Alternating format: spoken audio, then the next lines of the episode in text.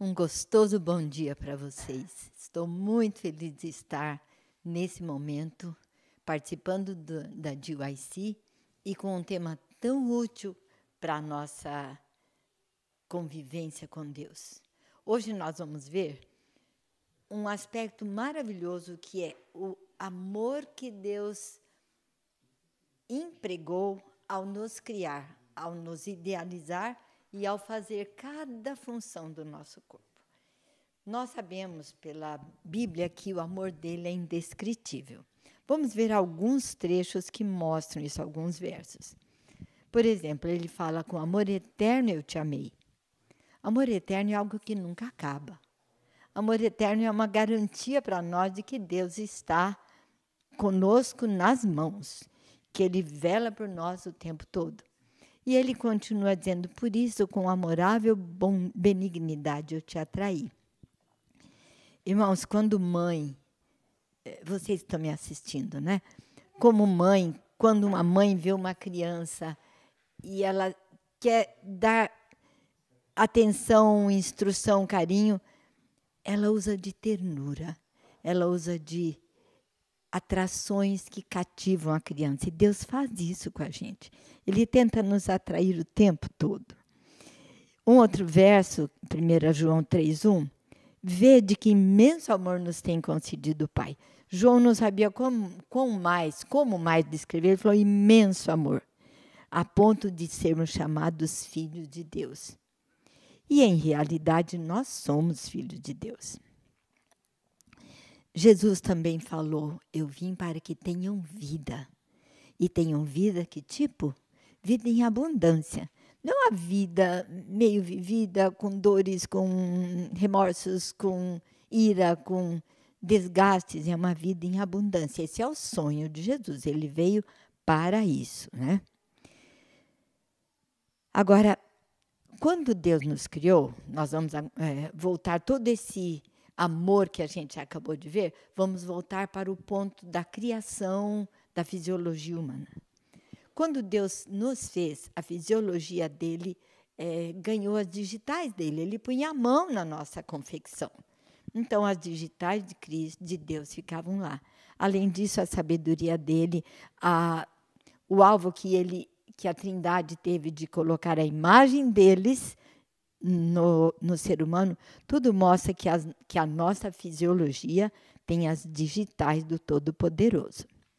Salmo 139, 14 fala assim: Graças te dou, visto que de um modo assombrosamente maravilhoso fui formado. Davi, é, o, o autor do Salmo, não tinha, que a gente saiba, todo esse conhecimento científico de como o corpo humano é. Mas com o menor conhecimento que eles provavelmente tinham, ele já via que o nosso corpo é maravilhoso, é assombrosamente formado. E nós vamos ver um pouquinho disso, alguns pequenos exemplos. O Criador do homem organizou a maquinaria viva do nosso corpo. Cada função é maravilhosa e sabiamente arranjada. Vamos ver algumas delas. Por exemplo, olha, o início do processo digestivo. Nós vamos ver um pouquinho sobre a produção da saliva. Nós temos três pares de glândulas salivares. Na verdade, são fabricazinhas de saliva. Uma aqui perto da orelha, que normalmente o povo é, é, a gente sente quando pega a cachumba, essa região aqui que é inflamada, essa glândula, né? Uma embaixo da língua e uma aqui embaixo do, do queixo. E essas pequenas reservas de saliva vão fabricando a saliva no intervalo da comida, vão se enchendo de saliva, para que na hora da mastigação você tenha o líquido próprio para produzir a, o fracionamento químico da comida. Olha, nós vamos ver esse filme aqui, esse vídeo, que ilustra muito bem como que a saliva é produzida. Quando a pessoa vê a comida, já começa a produzir saliva. Olha que coisa linda essa esse jatozinho de saliva sendo jogado e amolecendo a comida. Cada ato de mastigação produz essa pressão sobre a glândula salivar e você recebe o líquido dela, tá? Esse para mim isso é maravilhoso. Esse esse pequeno item da nossa fisiologia. Vamos ver um outro. Glóbulos brancos atuando. A defesa orgânica, nossa defesa orgânica. Este é um simulado de computador como é feita a captação de uma bactéria invasora pelo glóbulo branco. Essa mancha branca grande que vocês estão vendo é o glóbulo branco que recebeu uma tarefa de perseguir esta bactéria que está estática, essa partezinha amarelinha. Ele vai chegando lá e ele vai produzindo, ele vai tentando pegar essa, a, a bactéria. Quando ele atinge a bactéria, ele acopla os receptores dele com os receptores da bactéria e ele a puxa para dentro. Aí ela está sem chance. Aí ela morre. Como é feita essa, essa morte? Como acontece essa morte? Ao puxar a bactéria para dentro de si, ele a envolve com pequenas bolhazinhas de um líquido venenoso para ela. Esse líquido venenoso desmancha a bactéria ela vira pedacinhos, vira lixinho. O lixinho tem que ser jogado, porque não pode permanecer no interior da célula. Então, ela fagocita, destrói a bactéria, como vocês estão vendo agora, os pequenos é, produtores de. as pequenas bolhadinhas de veneno, os pedacinhos são lançados fora na corrente sanguínea. Aí vem uma grande necessidade de nós eliminarmos essa sujeira com frequência, tomando muita água. Porque essa defesa orgânica acontece constantemente, milhões delas por dia. Nós nem percebemos, estamos lá tranquilos, vivemos, vivendo e Deus fazendo essa defesa. Então, esse lixinho precisa ser eliminado.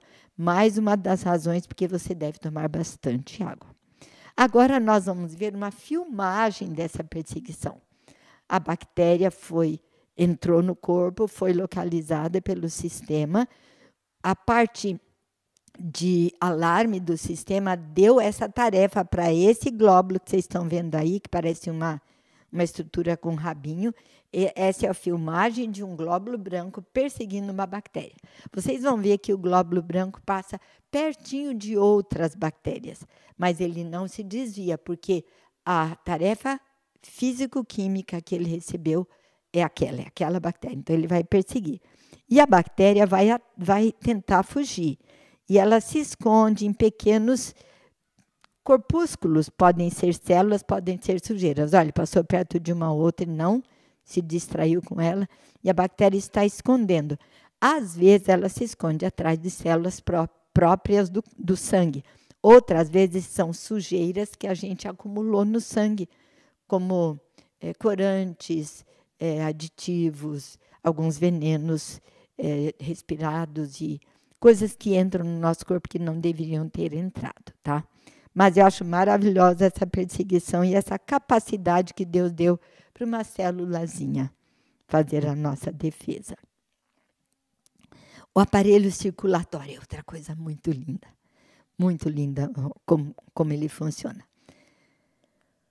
Nós vamos ver ele, o, o coração bombando, o sistema circulatório dividido em vermelho, que é o sangue arterial, e azul, que é o sangue venoso. O vermelho leva o sangue do coração para todas as partes do corpo e o azul traz o sangue de todas as partes do corpo para o coração. Uma vez no coração, o sangue é bombado e vai até os pulmões nos pulmões, ele recebe nova oxigenação. Aqui nessa parte, vocês estão vendo o segundo coraçãozinho que a gente tem. Não, não chega a ser um coração, mas onde terminam os vasos é, arteriais e começam os venosos, há um semibombear para que a, o sangue realmente continue circulando. Não temos tempo de ver todo o, o filme todo, mas você pode acessar na internet e terminar de ver, tá? Estou só mostrando algumas coisas de como a fisiologia nossa é maravilhosa.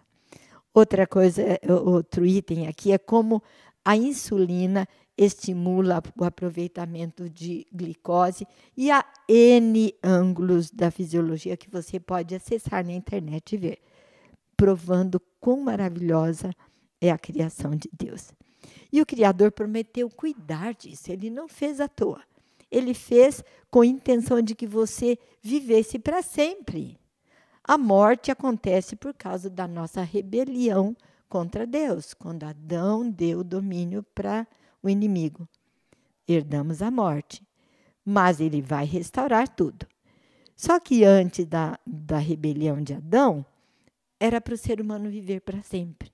Então ele cuidaria dessa máquina. E ele prometeu continuar cuidando. Olha o que ele fala.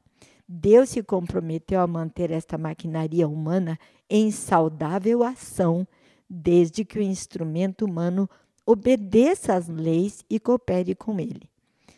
Alguns de vocês são pais, alguns vão ser pais. Você sabe que uma criança, para ser protegida, para ser bem educada, para crescer na vida e virar um adulto sadio, saudável, ela precisa obedecer. Se ela for uma criança desobediente, muito provavelmente ela vai trilhar caminhos perigosos e não vai dar certo. Deus disse a mesma coisa para você e para mim. Ele vai manter a maquinaria viva em bom estado se você obedecer às orientações que ele dá, às leis que ele colocou na fisiologia nossa, cooperando com ele para que ele mantenha a máquina viva, né? O Criador nos fez mordomos. Você sabe que um mordomo não é o dono, ele é apenas um cuidador. Mas ele tem uma alta responsabilidade, cuidar de uma casa, de uma fazenda, de um palácio, de alguma coisa que o dono eh, o incumbiu de, de cuidar. E Deus fez isso por nós. Ele pediu que nós cuidássemos do nosso corpo, ele nos fez mordomos. Olha, olha o que ele fala aqui. Filho meu, guarda os meus mandamentos, porque eles te acrescentarão anos de vida e paz. Isso quer dizer o quê? Filho, se você cuidar da máquina do jeito que eu idealizei, ela vai funcionar e você vai ter, vai ter muitos anos de vida com qualidade. Um outro trecho, esse no livro Educação, o Criador de todas as coisas é o seu proprietário original somos seus mordomos. Tudo o que temos foi confiado a Ele para ser usado de acordo com sua direção. Para ser usado de acordo com a sua direção. Como que você vai descobrir o que é que ele pede para você fazer? Temos que ler, temos que estudar, temos que pedir, conversar com ele e perguntar: Senhor, estou no caminho certo? Tenho que mudar alguma coisa, me mostra onde eu preciso mudar para cuidar melhor dessa máquina. Cada um de nós é responsável. No livro Educação, de novo, essa é uma obrigação que repousa sobre todo ser humano. Quer o reconheçamos, quer não, somos mordomos. Alguns ignoram esse fato e vivem do jeito que acham que devem. E ainda dizem: Eu mando no meu corpo. Não é verdade. Quem manda no nosso corpo é o Criador, é o dono. Nós somos colocados no mundo para realizar uma obra indicada por Ele. Mas Ele não tira nosso prazer de viver, Ele dá um prazer que não é transitório, não é, não traz consequências. A gente precisa reconhecer que nós não somos o dono do corpo, tá? Como o Criador vê o seu estilo de vida, o meu estilo de vida? Como ele vê o nosso estilo de vida? Deus nos convida a adotarmos princípios que hão de restaurar em nós a imagem divina. Então, quando ele olha um ser humano vivendo, escolhendo um estilo de vida, ele já sabe que aquele trilho que a pessoa está tomando vai levar ou não vai levar a restauração da imagem divina. Se não for levar, se for estragar mais ainda a imagem divina que o ser humano herdou na sua fabricação, lá no Adão, né, no, no tempo da criação, Deus alerta Ele pede: pare, filho mudo, olha aqui, segue esse outro caminho. Temos o direito de escolher. Mas, como bons mordomos, somos convidados a obedecer e ouvir. É nossa obra obter conhecimento desses princípios. Então, para sabermos o que fazer para cuidar do corpo, temos que obter conhecimento, temos que ler. Pela obediência, cooperar com ele na restauração da saúde do corpo, bem como da alma. Olha aqui a palavra restauração. Pode ser que você e eu estejamos num estado de uma saúde precária, que não nos satisfaz, que nos preocupa, faz gastar, traz sofrimento. Mas ele diz aqui: cooperar com ele na restauração. Grande novas, grande notícia essa. Restauração da saúde do corpo, bem como da alma. Agora, olha que eu, eu li esse trecho, eu fiquei muito preocupada. A falta de cuidado pela maquinaria viva é um insulto ao Criador. Como você define insulto? Insulto é pôr o dedo na frente, acusar e desafiar a autoridade. E quando eu descuido da máquina viva, eu estou insultando ao Criador dela. Por que será que é um insulto? Vamos olhar alguns aspectos, dois aspectos principais. Um deles, olha, você conhece esse desenho, é a lei de Deus. Você a considera santa? A lei de Deus é santa? Vamos ver. Ela foi escrita pela mão de Deus. Tudo que Deus põe a mão, ele santifica aquilo onde ele tocou. A lei de Deus revela a sua vontade, seu caráter, como ele é. Retrata o caráter dele. Há uma outra coisa que segue a mesma linha. O corpo humano.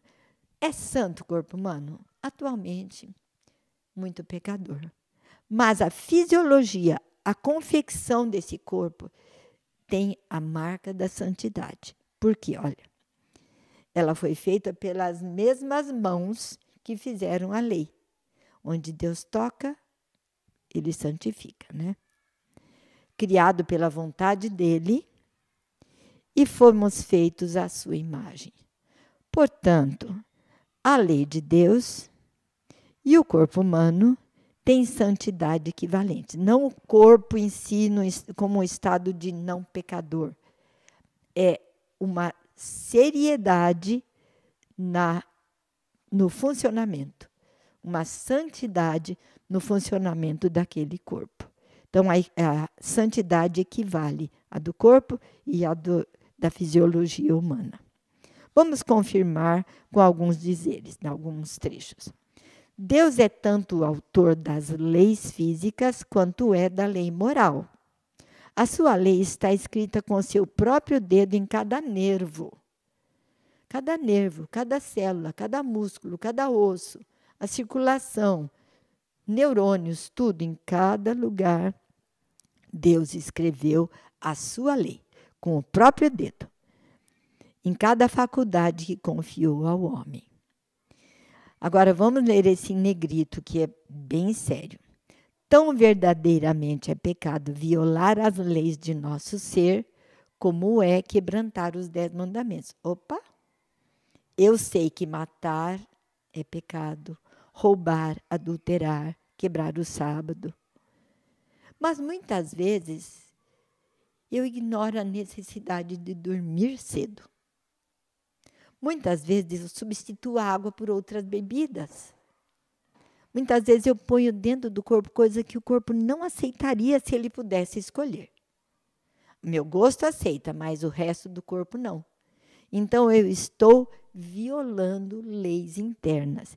E aqui diz que é tão santo quanto, que é tão pecado quebrar uma lei do meu corpo como é, é quebrar os dez mandamentos. Então, guardar raiva, substituir a água, comer a mais do que você deveria. Qualquer coisa que quebre leis fisiológicas é sério, é pecado perante Deus. Quais são os resultados? Para cada transgressão da lei fisiológica, está fixada uma penalidade, que mais cedo ou mais tarde vai ser executada. Isso é sério. Fazer alguma coisa porque todo mundo está fazendo, ah, eu tenho bastante saúde ainda, dá para fazer, eu gostaria, eu quero, Deus pede que não, mas eu quero. Mais tarde ou mais cedo vai cobrar aquilo. Algumas vezes meio rápido, algumas vezes demora um pouco. Mas aqui está dizendo que para cada transgressão está fixada uma penalidade. Sério, né? Dá para a gente repensar alguns, algumas escolhas. A enfermidade é motivada pela violação das leis da saúde. Então, doença não é uma coisa que vem eh, por acaso, por fatalidade. A enfermidade é motivada pela violação das leis da saúde. É claro que há algumas coisas que você não pode fazer, por exemplo, um atropelamento, um, um acidente, uma árvore cai em cima, não é a doença consequente disso não é tua culpa. Mas a maioria das doenças tem ligação com uma quebra da lei fisiológica. Se você parar, pensar e analisar, refletir com honestidade, você vai ver. Não devia ter feito aquilo. É o resultado da transgressão das leis da natureza, a enfermidade. A doença nunca vem sem causa. O caminho é preparado e a doença convidada pela desconsideração para com as leis da saúde. Agora vem um apelo divino.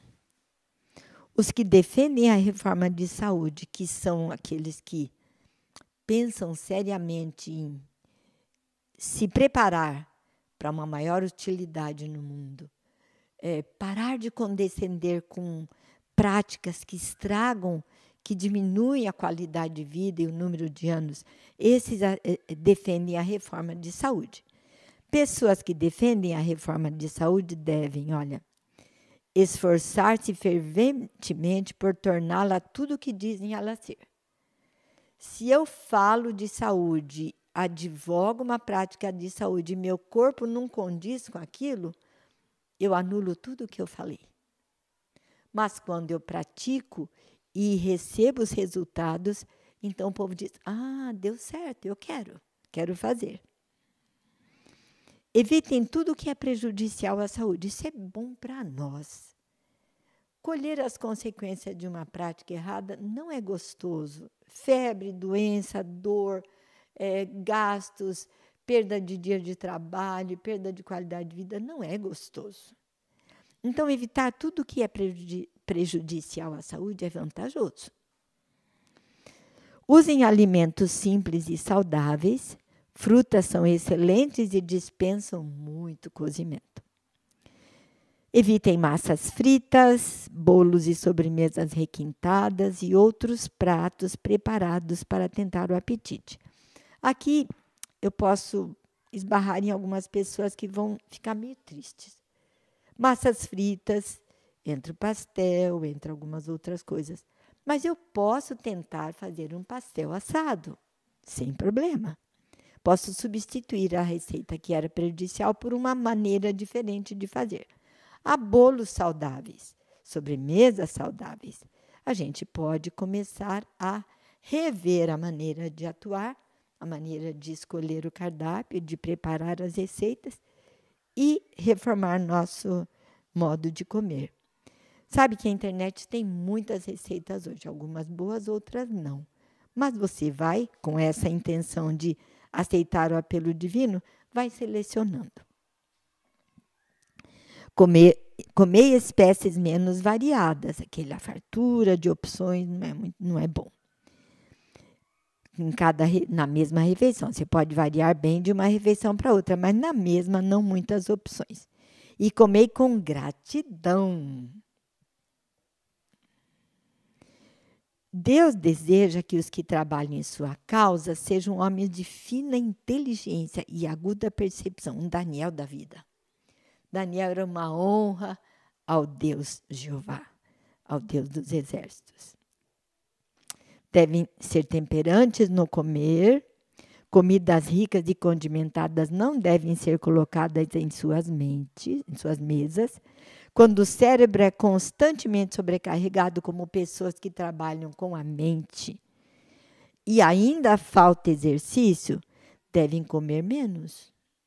Comer bastante. Uma pessoa que trabalha muito com o cérebro e não faz exercício, ela está quebrando a máquina.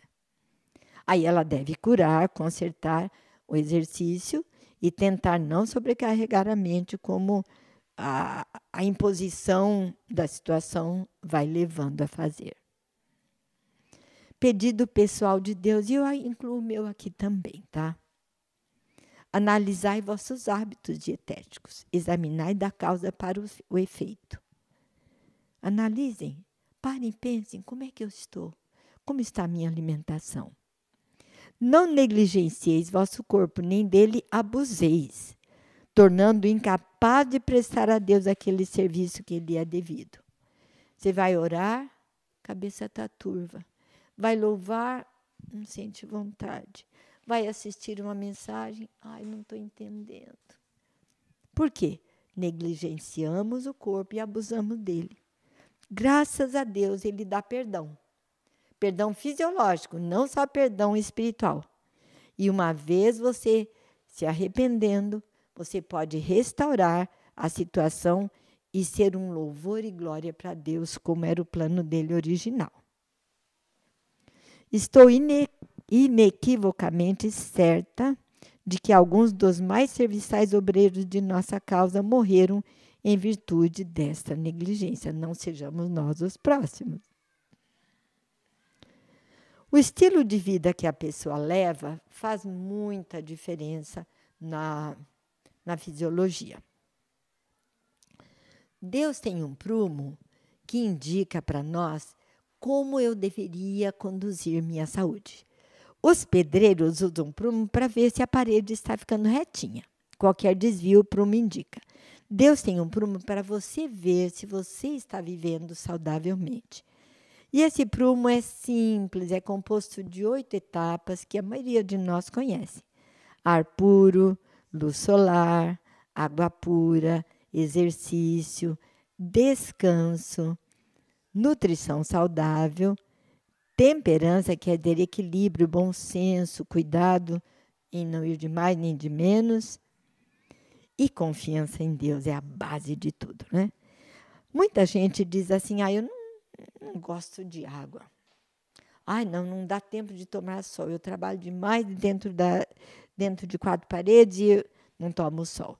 Então, na verdade, quando a gente dá essas razões para não obedecer o prumo, a gente está ignorando o estilo de vida divino. A gente passa um X no prumo e tem consequências. Você já viu uma parede não usada, não usando prumo? Eu vi uma vez uma pessoa construindo a sua própria casa na praia e quando eu olhei, falei: essa parede está fazendo um... sem prumo. Estava bem tortinha. Olha, a saúde de alguns de nós pode estar assim. Quais são as evidências? Ó, diabetes, pressão alta, problemas digestivos, constipação, intestino preso é muito perigoso, osteoporose, obesidade, insônia, que é tão próprio dos dias atuais, né? Estresse, má circulação, qualquer uma dessas doenças citadas aqui são consequência de desobedecer o prumo. Será que Deus restaura isso? Existe um verso na Bíblia que diz assim: É Ele quem perdoa todas as tuas iniquidades e sara todas as tuas enfermidades, ligando desobediência fisiológica a consequências em doenças e Deus perdoando uma e podendo curar a outra, tá? Exemplo de obediência e estrago. A orientação divina. Olha, Deus falando na Bíblia, em Levítico 7, 23. Fala aos filhos de Israel, dizendo: Nenhuma gordura de boi, nem de carneiro, nem de cabra comereis. Notem aqui que são anime, animais que biblicamente não são considerados imundos. São animais que quem quiser comer carne pode comer desse tipo de animais. Mas Deus disse: não coma a gordura deles. Por quê? Vamos ver. Será que isso é obedecido? Olha aqui o que acontece quando a gordura circula. Essa é, esse é um desenho possivelmente uma foto, mas acho que é um desenho de uma artéria no estado limpo ainda, quando a criança acabou de nascer. Atualmente, até isso está perigoso, porque eles estão vendo que é, bebês mortos em acidente ou de alguma maneira tendo que fazer autópsia já estão com estrias de colesterol na sua placa interna, né? na sua é, camada interna das artérias. Então, eles estão preocupados. Mas uh, normalmente esse é o primeiro estágio, sem é, placas. Aí o segundo estágio você vê que já tem algumas placas de gordura. Terceiro estágio a placa aumentou. Quarto estágio a placa já está com bastante ocupação na, na no espaço interno da, da artéria. E isso diminui a quantidade de sangue que passa. O, os órgãos, as células posteriores àquele entupimento ficam sacrificadas. E se for muito grande o entupimento, elas vão morrer. Um tecido morto é um tecido que pode causar N problemas. Se esse tecido for no coração, causa infarto. Se for no cérebro, pode causar derrame. Tá? E antigamente, de um estágio, do estágio 1 para o estágio 2 demorava uns 20 anos. Atualmente está demorando 7, 5 anos. Então, com 20 anos, uma pessoa está num estado desse que já pode perigar infarto e derrame. E com certeza vocês já viram jovens tendo infarto e derrame. Eu já peguei pacientes novos, com 15 anos já tinha tido um derrame há algum tempo, e uma menina de 11 anos já tinha tido derrame também.